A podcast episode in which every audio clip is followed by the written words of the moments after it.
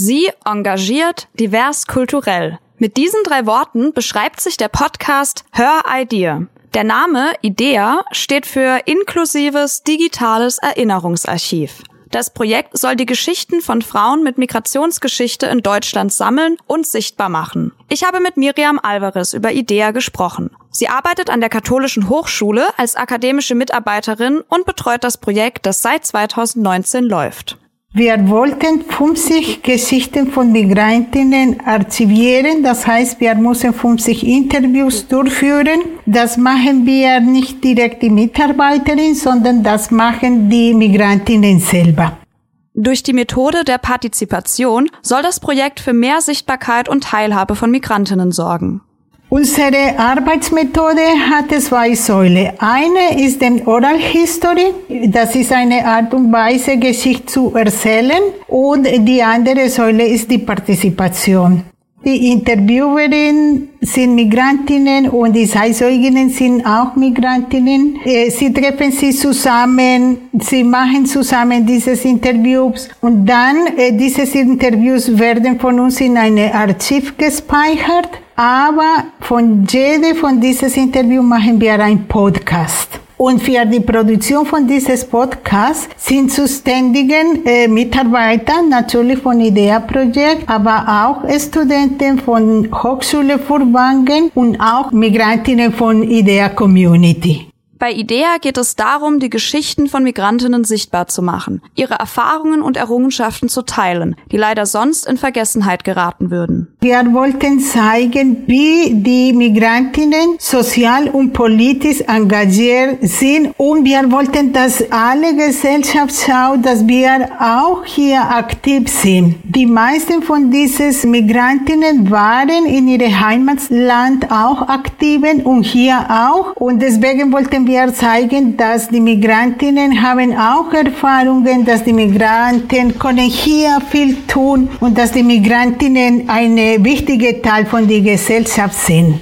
Migrantinnen sind in den Medien und auch in deren Redaktionen stark unterrepräsentiert. Zwar setzen sich immer mehr Medienhäuser für mehr Diversität ein, aber die Realität sieht leider noch anders aus. Schätzungen der neuen deutschen Medienmacher zufolge haben in den deutschen Medienhäusern nur ca. 5 bis 10 Prozent der Beschäftigten eine Migrationsgeschichte. Gleichzeitig steigt der Anteil von Menschen mit Migrationsgeschichte in der Gesellschaft, besonders bei den jüngeren Generationen. Die Medien sind praktisch wie ein Spiegel von der Gesellschaft. Wenn wir sagen, dass Deutschland eine Einwanderungsgesellschaft ist, das müssen sich in die anderen Bereiche spiegeln.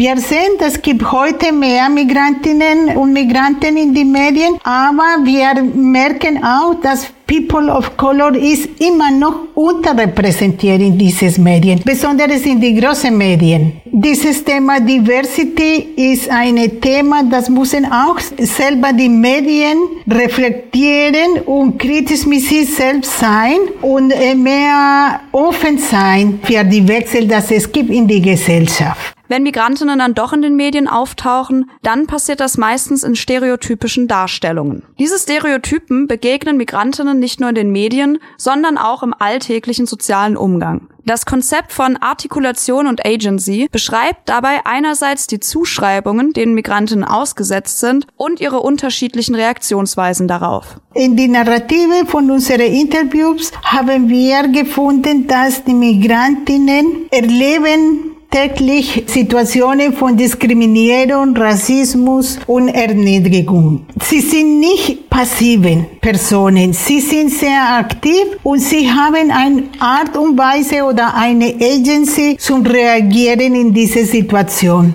Einige machen zum Beispiel mit viel Humor, andere machen ganz konfrontativ, andere machen so ganz subtil. Das Projekt IDEA erzählt ausschließlich Geschichten von Frauen mit Migrationsgeschichte. Denn ihre Stimmen sind in der Geschichte der Migration besonders unsichtbar. Wie in so vielen Bereichen dominieren auch hier die Stimmen der Männer. Am Ende des Projekts werden die Interviews mit den Zeitzeuginnen auch im feministischen Archiv in Freiburg gespeichert. Es ist auch noch mehr geplant, denn der Podcast soll auch für Bildung und Empowerment genutzt werden. Die Podcast-Folgen sollen dann zum Beispiel in der Schule oder in anderen Kontexten gemeinsam gehört und besprochen werden. Es gibt auch die Idee, dass wir stellen auch eine Geschichtsvermittlung Das heißt, man kann den Podcast hören und man kann auch mit anderen Personen diskutieren darüber und Kommentare an uns schicken. Das Projekt IDEA ist also noch lange nicht vorbei. Alle Details zum Projekt IDEA findet ihr auf der Website höridea.de. Die Folgen zum Podcast könnt ihr euch entweder dort anhören oder auch auf Spotify, Deezer und Apple Podcast. Auf der Website findet ihr auch alle Infos und Kontaktdaten, wenn ihr bei dem Projekt mitmachen und es unterstützen möchtet.